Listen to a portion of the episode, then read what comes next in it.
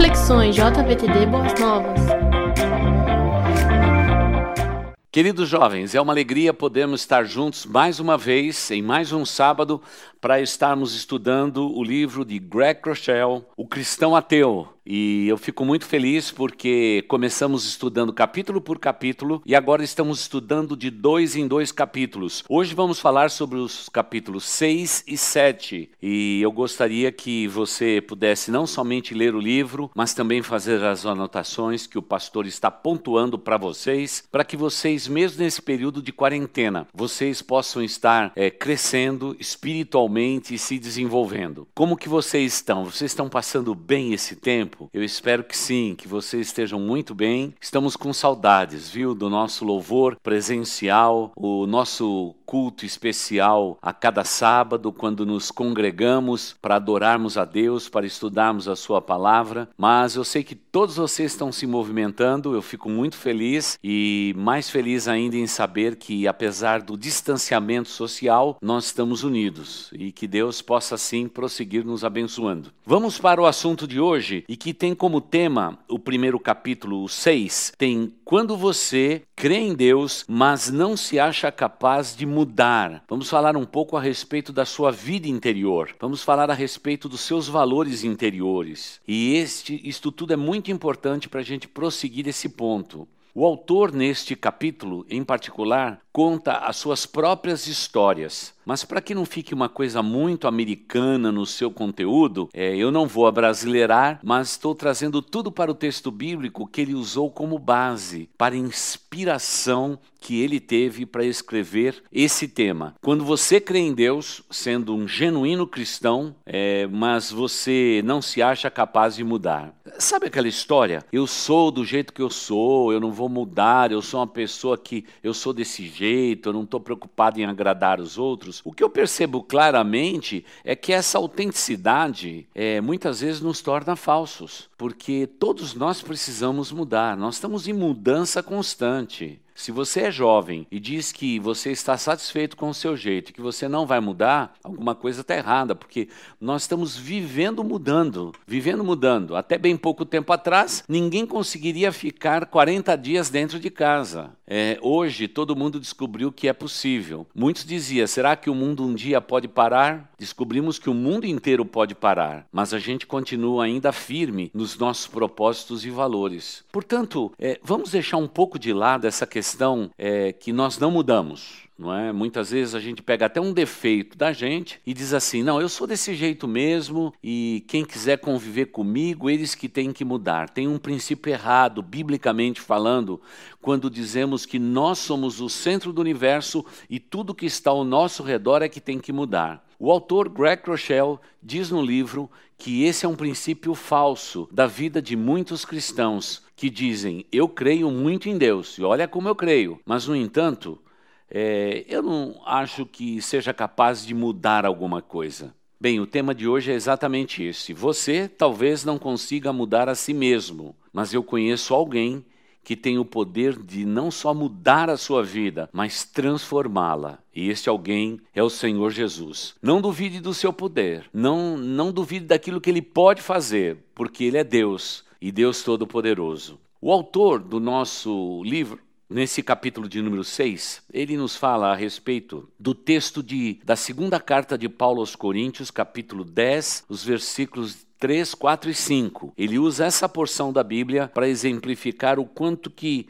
Deus pode realmente mudar a nossa vida, se nós permitirmos que Deus mude a nossa vida. E nesse texto de 2 Coríntios, ou segunda carta de Paulo aos Coríntios, capítulo de número 10, os versículos 3, 4 e 5, nos diz assim: Pois, embora vivamos como homens, não lutamos segundo os padrões humanos as armas com as quais lutamos não são humanas. Pelo contrário, são poderosas em Deus para destruir fortalezas. Destruímos argumentos e toda pretensão que se levanta contra o conhecimento de Deus e levamos cativos todo pensamento para torná-lo obediente a Cristo Jesus. 2 Coríntios, capítulo 10, versículos de 3 a 5. Esse texto é fantástico. Fala a respeito de poderes, de fortalezas que tentam dominar a nossa mente. E há alguma coisa realmente é, extremamente divina a ser explicada nesse texto, e vocês jovens devem dominar isto no seu coração e na sua vida, por um motivo muito simples. A palavra de Deus, quando ela foi inspirada, e tocou no coração de um homem para que ele pudesse transcrever a vontade do Pai, o que fica mais evidente nestas questões ou nesses contextos é que Deus está falando a nós, seres humanos. Deus está mais atualizado do que a descoberta que será feita ainda amanhã em qualquer parte do mundo, porque Deus é Deus, Ele conhece a nossa estrutura, Ele nos criou para a Sua glória, Ele conhece tudo dentro de nós. Mas Ele diz nesse texto que, embora estejamos vivendo como homens, vivendo a nossa humanidade nesta terra, nós não podemos lutar segundo os padrões humanos aquilo que é carne contra carne, olho por olho, dente por dente. Não é assim que um homem espiritual, que um jovem espiritual vive a sua vida. Porque, embora sejamos humanos, embora estejamos é, resguardado pelo nosso próprio pecado e a nossa carnalidade, Deus diz: nós não podemos nos deixar moldar pelo padrão deste mundo. Por isso que as palavras usadas que nós não lutamos segundo o padrão humano é que nós temos uma atitude diferente. E só quem tem uma atitude diferente é alguém que diz ao mesmo tempo: Eu creio em Deus. E mais do que em tudo, eu sei que Deus pode levar cativo o meu pensamento e a minha maneira de pensar e me tornar uma pessoa melhor ali na frente. Estamos sempre em mudança. Deus está trabalhando em nós. Como dissemos, durante tantas vezes no púlpito da nossa igreja. Deveríamos colocar uma camiseta nova. Estou em construção. Desculpe o transtorno. Deus está trabalhando na minha vida. Esse é o grande princípio da palavra de Deus. Só que ele acrescenta dizendo que as armas com as quais nós lutamos, elas não são humanas.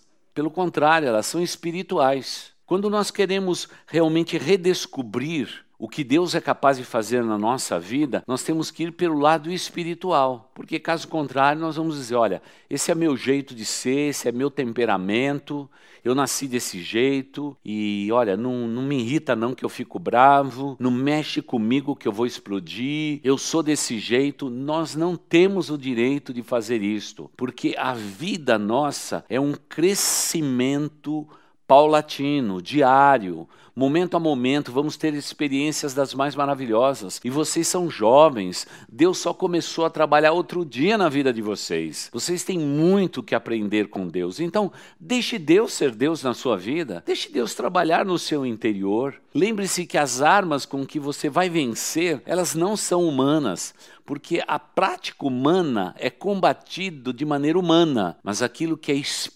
espiritual é discernido espiritualmente. E você é uma pessoa espiritual, tenho certeza. Quando eu olho para vocês jovens, andando pelos corredores da nossa igreja, vejo vocês nas redes sociais, eu me alegro no meu coração sabendo que Deus haverá de usá-los de uma maneira grandiosa. Agora, não coloque obstáculos e como já dissemos desde o início, não esteja sabotando a você mesmo. Deus está trabalhando em você. Deixa Deus trabalhar. Agora, o apóstolo Paulo está dizendo aqui que as nossas, as nossas lutas, as intenções do nosso coração, elas são poderosas diante de Deus para destruir fortalezas, preceitos que a gente coloca em nossas vidas. Eu sei que às vezes nós, pais, não imaginamos é, o quanto que nós podemos pesar na vida dos nossos filhos. Muitas vezes uma palavra dita fora do contexto, ou fora de ordem, ou no momento errado, faz um estrago enorme dentro da vida de um jovem.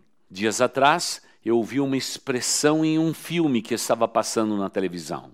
Pai olha para o seu filho e diz para ele: O que é que você está fazendo aqui? E aí o filho falou: Olha, eu não estou fazendo nada, pai, eu só estou aqui sentado aqui e contemplando essa paisagem. Mas você não faz nada da sua vida de mais proveitoso? Você é um zero à esquerda, você é um zé ninguém, você não tem valor. Um pai não imagina o prejuízo que ele está causando emocionalmente, emocionalmente na vida do seu filho. Pode parecer uma palavra e às vezes aquele não era um bom momento na vida do pai, eu posso até entender isso. Todos nós temos momentos ruins. Mas eu tenho que tomar muito cuidado, porque o pensamento que o Espírito Santo de Deus coloca aqui na minha mente para destruir fortalezas é pensamentos bons é pensamento otimistas a nosso respeito. Deus acredita em nós, tanto que Ele acredita que Ele tem planos para a nossa vida, Ele tem propósitos para a nossa vida. E muitas vezes, ao viver a vida, ao se relacionar, temos atritos e conflitos. E esses atritos e conflitos, eles têm os seus rebotes. E muitas vezes ouvimos coisas que não merecemos. Ouvimos coisas que não deveríamos ouvir naquele momento. Mas, infelizmente, a vida humana nossa é assim. Poderes, autoridades, o poder, a autoridade de um pai, de um professor, de um mestre, de um pastor, de um líder espiritual, nós estamos debaixo desta liderança que é humana.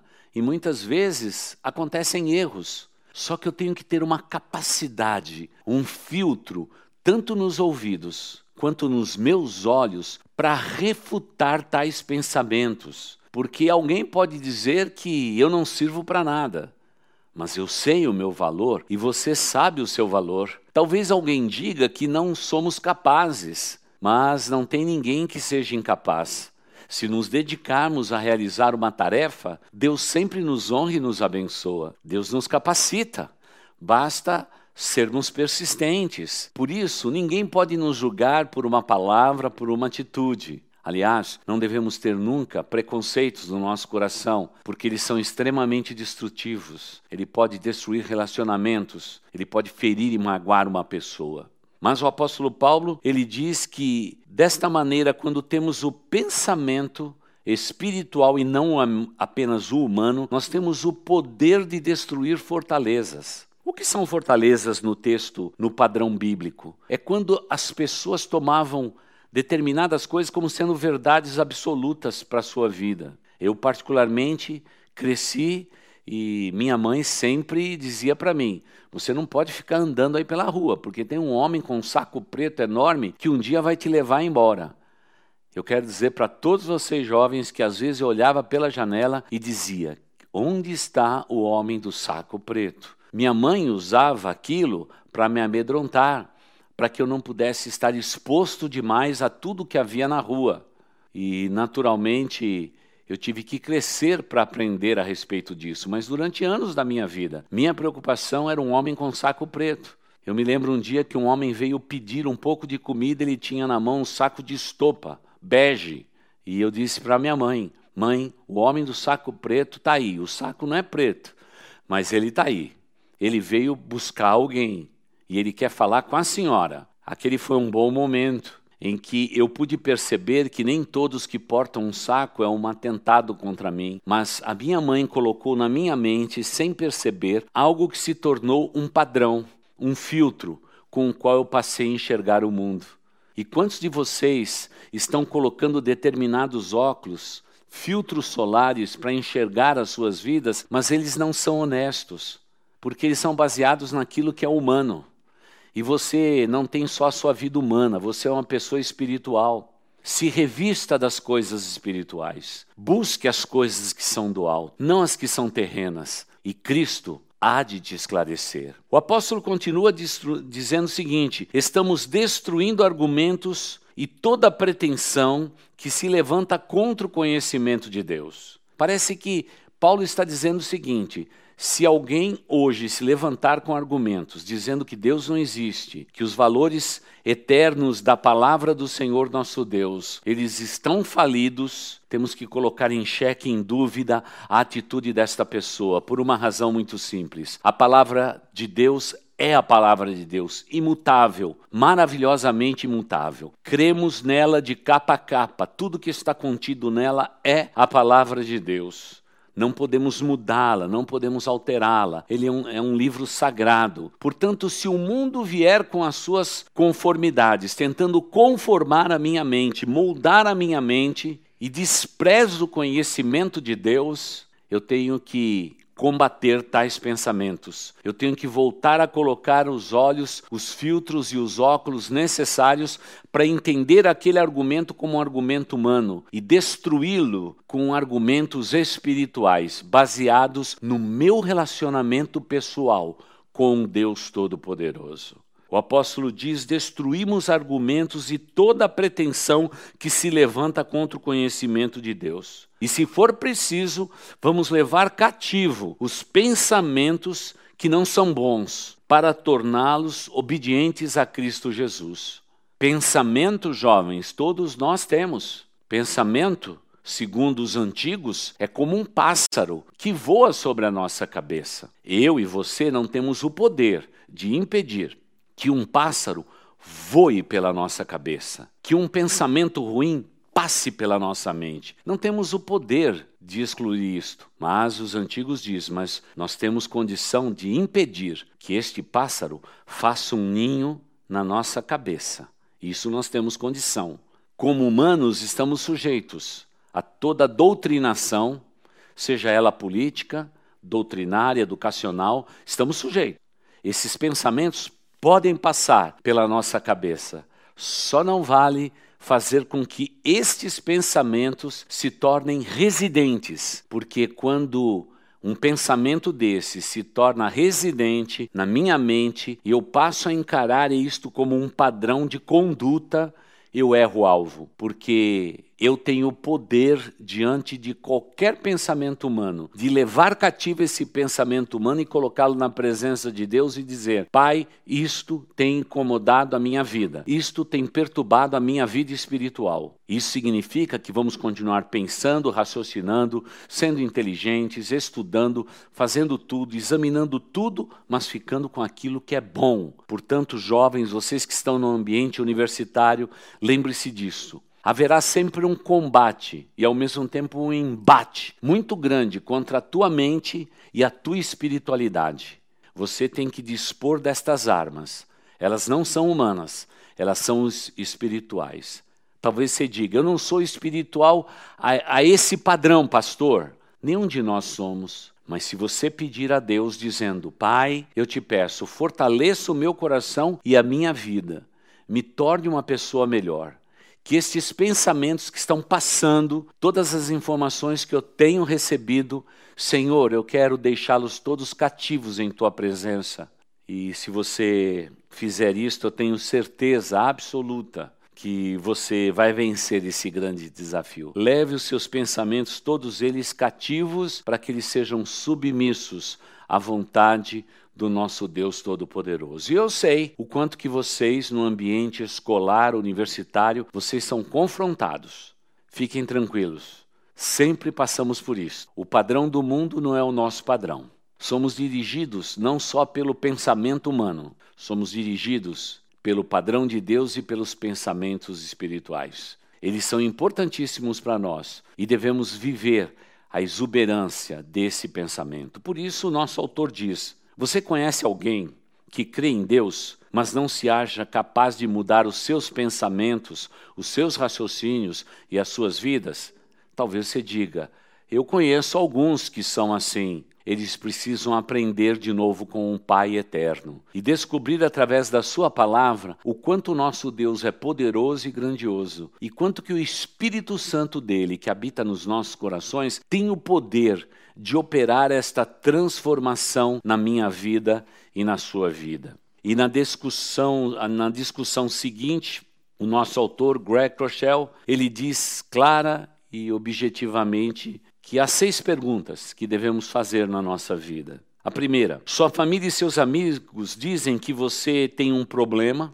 Se alguém te diz isso, você precisa trabalhar na área dos pensamentos levados cativos à presença do Pai. Segunda pergunta, você segue em frente mesmo fazendo as pessoas ao seu redor sofrerem? Tome cuidado. Você faz com que é, a agenda e as prioridades suas sejam um gasto só em torno de você, num egoísmo, num narcisismo, tome cuidado. Você consegue passar uma semana realmente vivendo só por coisas materiais?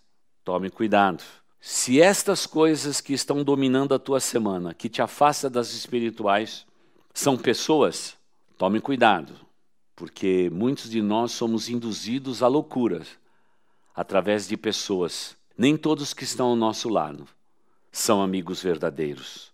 Pior do que isto, você nega que tem um problema ou tenta mantê-lo em segredo. Tome cuidado. Você está em grupo de risco porque a sua mente já está cativa e você precisa levar esse pensamento cativo na presença de Deus. Livre-se de desculpas, queridos jovens, e por favor, corte as amarras que dominam a sua vida e aprenda com Deus a levar cativos todos os seus pensamentos. É isso que a gente mais deseja. E aí sim, vamos passar então para o próximo ponto, que é o próximo capítulo, que diz: quando você crê em Deus, mas ainda vive o tempo todo preocupado. Bem, agora já chegamos no ambiente da preocupação pessoal, da ansiedade. Quando você crê em Deus, mas mesmo assim ainda vive o tempo todo preocupado. Você é um jovem assim? Então eu gostaria de relembrar a você, meu querido jovem, que segundo o espírito que nós recebemos, o espírito que nos liberta de sermos cativos do mundo, dos pensamentos humanos, Deus nos diz assim na segunda carta de Paulo a Timóteo, capítulo 1, verso 7: Pois Deus não nos deu espírito de covardia, mas de poder, de amor e de equilíbrio. Então, esse é o apelo que o nosso autor faz nesse tempo. O espírito que recebemos do Pai. E lembre-se disso, o Espírito Santo que habita em nós, aquele que nos livra de permitirmos que o maligno faça um ninho na nossa cabeça, ele diz que o espírito que nós recebemos é um espírito ousado. E talvez você seja uma pessoa tímida. É tempo de você romper com a timidez. A timidez faz parte da nossa vida. Ela existe para que possamos vencer este desafio, desafio muito grande. Vença a timidez da sua vida. Seja fortalecido pelo Espírito Santo do Pai. E por favor, lembre-se que Ele não nos deu um espírito de covardia, mas um espírito ousado, de poder, de autoridade, mas salpicado de amor e de equilíbrio. Como é importante nós encontrarmos jovens assim, pessoas ousadas, como todos nós devemos ser e como vocês tão bem são. Mas eu gostaria também de lembrar que você deve se abster de toda timidez e se apegar ao poder de Deus que habita em você, pelo Espírito Santo que nos foi dado. Você tem que ter esse poder de ousadia, mas tem que ter essas ser salpicado como um tempero perfeito com amor. Temos que ser pessoas realmente amorosas, porque muitas vezes são as pessoas que temos ousadia, temos coragem, atropelamos as outras pessoas, magoamos, ferimos. Por onde passamos, deixamos um monte de corpos, todos eles ensanguentados, feridos, por causa da nossa maneira de ser, da maneira de nós agirmos.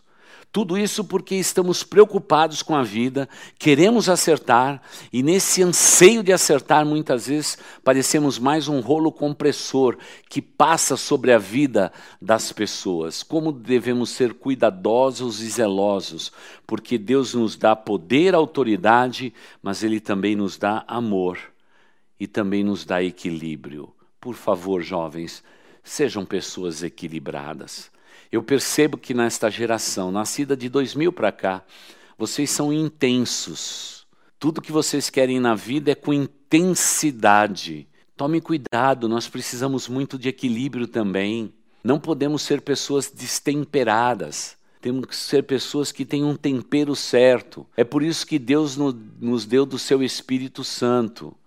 E eu e você temos que ter o fruto do Espírito de Deus na nossa vida porque só Ele vai governar o meu futuro. E aí eu vou poder crer em Deus, sim, mas me livrar de ansiedades e preocupações, porque são ansiedades e preocupações que nos pressionam.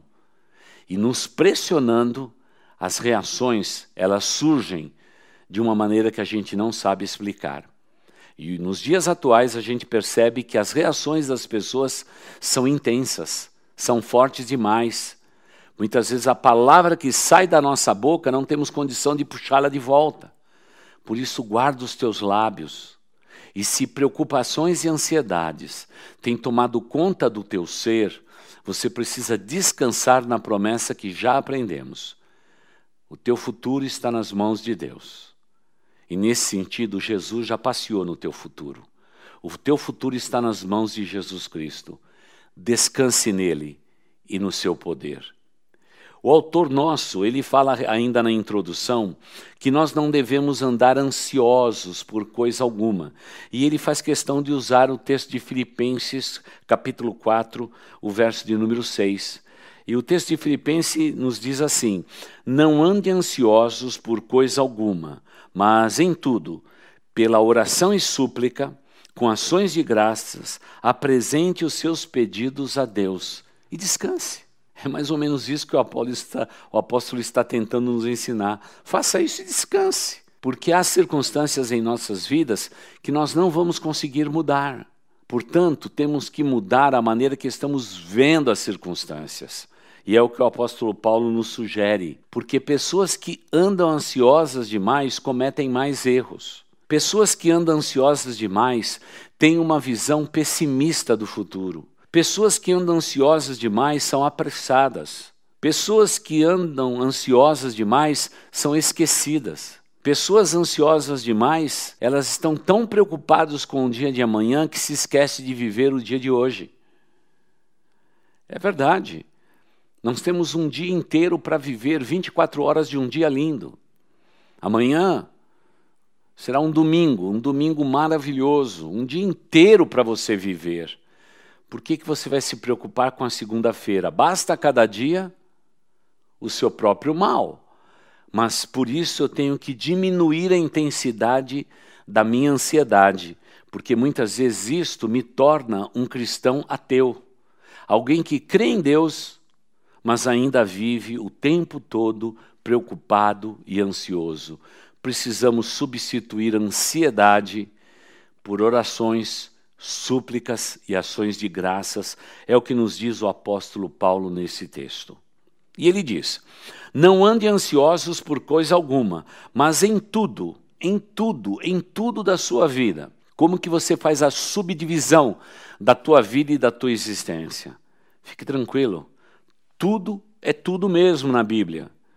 Mas em tudo, pela oração e súplicas, e com ações de graça apresentem os seus pedidos ao Deus eterno. Parece que eu entro com as minhas ansiedades e preocupações, deixo isto tudo aos pés da cruz de Cristo Jesus e digo: Pai, coloque sobre os meus ombros um fardo leve, porque eu estou andando ansioso demais. E quem sabe vocês, meninas, estejam dizendo: Pastor, é verdade, eu tenho andado em muitas ansiedades na minha vida. Queridos jovens, é substituição o que Deus está dizendo nesse texto. Você simplesmente você vai substituir a ansiedade por oração, por súplica e até mesmo por ações de graça. Há circunstâncias em nossas vidas, queridos jovens, que nós não vamos conseguir mudar. Não temos como mudar um defeito físico, como é que você muda? Não tem como mudar. Você vai viver com isto. Você vai suplantar esse desafio da vida. Talvez até seja uma limitação. Mas você vai fazer isto porque você é um cristão.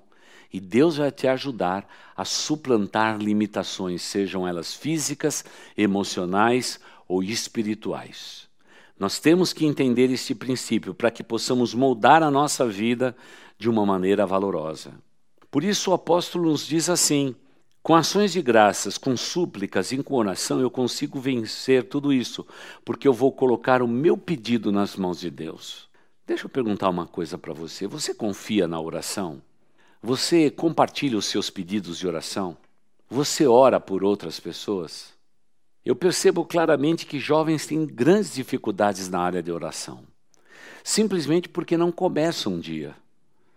Porque se você começar a orar por pequenos valores do teu coração e da tua vida, e quando eles forem respondidos por Deus, você ganha uma nervura, um equilíbrio, uma força sobrenatural. E você, a partir daquele momento e daquela experiência, você vai ser uma pessoa muito mais forte do que você era. Temos que começar por algum lugar. Muitas vezes confiamos no grupo de intercessão da igreja, mas nós mesmos não oramos. Por favor, aproveite esse tempo de distanciamento social. Se ajoelhe no seu quarto, converse com Deus, fale a respeito do seu futuro. A vida passa muito rápido, jovem. Os teus dias vão voar e você tem que ter planos, sonhos, objetivos. Não se acomode na sua vida e na sua existência. Quando nos acomodamos, nós passamos a limitar o poder de Deus na nossa vida.